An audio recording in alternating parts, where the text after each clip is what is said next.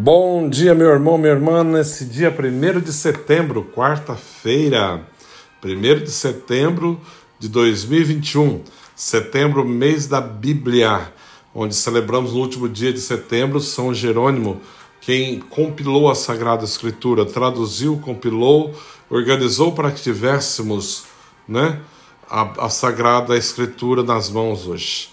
Nesse dia de hoje, 1 de setembro, no Evangelho de São Lucas está nos dizendo: naquele tempo, Jesus saiu da sinagoga e entrou na casa de Simão.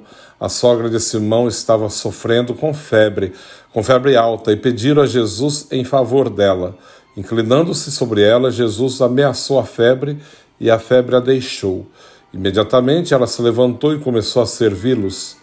Ao pôr do sol, todos os que tinham doentes, atingidos por diversos males, os levaram a Jesus. Jesus punha as mãos em cada um deles e os curava. De muitas pessoas também saíram demônios, gritando: Tu és o Filho de Deus. Jesus o ameaçava e não os deixava falar, porque sabiam quem ele era, que ele era o Messias. Ao raiar do dia, Jesus saiu e foi para um lugar deserto. As multidões o procuravam e indo até ele tentavam impedi-lo de as deixar. Mas Jesus disse: Eu devo anunciar a boa nova do reino de Deus também a outras, outras cidades, porque foi para isso que eu fui enviado. E pregava nas suas sinagogas, nas sinagogas da Judéia, palavra da salvação. Glória a vós, Senhor começando o dia com Mozart, né, o clássico da música, aí, Mozart de Viena, né, na Áustria. Muito belo. Esse evangelho, todos nós conhecemos essa passagem da cura da sogra de Pedro, onde ela foi cometida, cometida de uma febre muito alta. E nós podemos pensar, mas uma febre, é, uma febre na época matava, muita gente morria com febre, não tinha outro recurso. E era fatal. E eles vão pedir para ela, vai pedir por ela, aliás, pedir a Jesus por ela, que ela estava muito enferma. E Jesus vai até ela, inclina sobre ela assim pedir, e manda embora aquela febre. Ordena, né? Imediatamente ela é curada. Levanta-se e começa a servir a todos.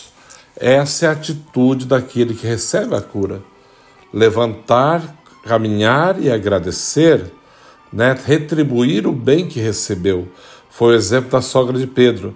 Ela se levanta e começa a servir a todos, porque aquele mal já não abatia mais, já não tinha nada que prendia, mas ela começa a servir, a doar né, de si mesma para que os outros tivessem. O Evangelho também fala que no final da tarde, reuniram muitas pessoas em frente da casa, doentes de todo tipo, endemoniados, né? Muitas pessoas e Jesus rezava impondo as mãos em cada uma delas. Atendeu a todos e depois se refugia num lugar à parte para rezar. E as pessoas vão atrás dele novamente, querendo que ele fique.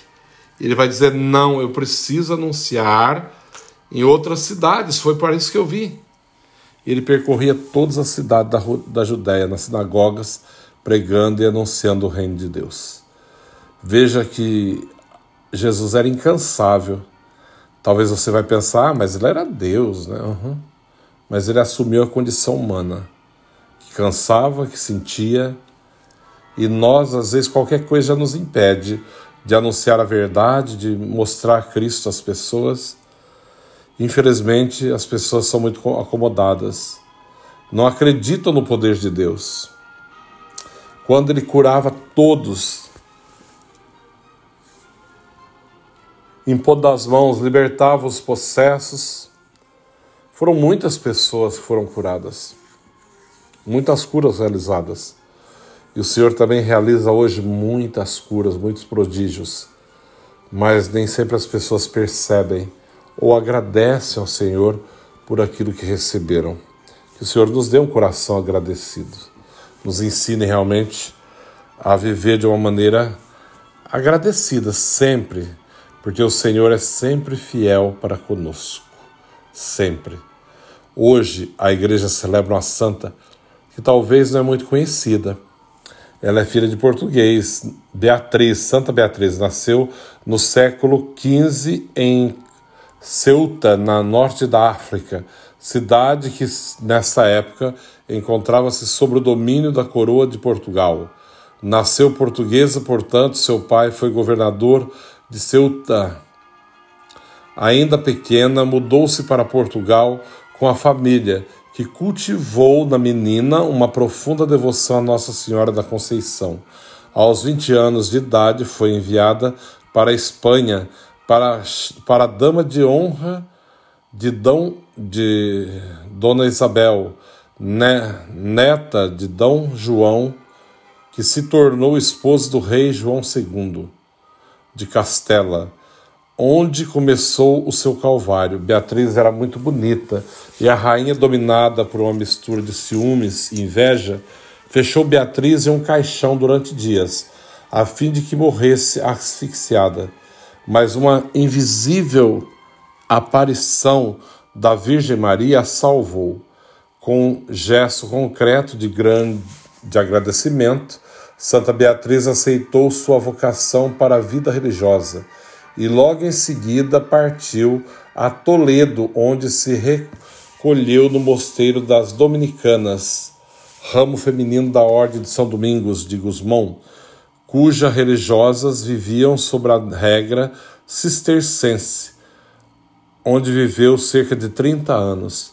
Deus, entretanto, tinha predestinado Beatriz para uma obra maior, fundar uma ordem de estrita clausura numa vida contemplativa na oração, penitência e trabalho.